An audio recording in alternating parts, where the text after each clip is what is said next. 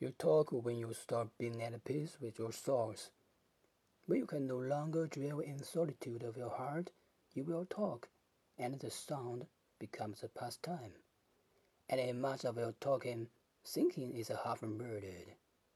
Thought is like a bird, and once in the case of words, it can unfold its wings, but not fly. There are people who talk ceaselessly for fear of being alone. And there are those who talk and unknowingly show the truth about themselves which they themselves do not understand. And there are those who have the truth within them and know it, and for that very reason don't try to put it into words. When you meet a friend on the road or in the market, let your spirit move your lips and direct your tongue. Let the voice within your mind speak to the ear of him.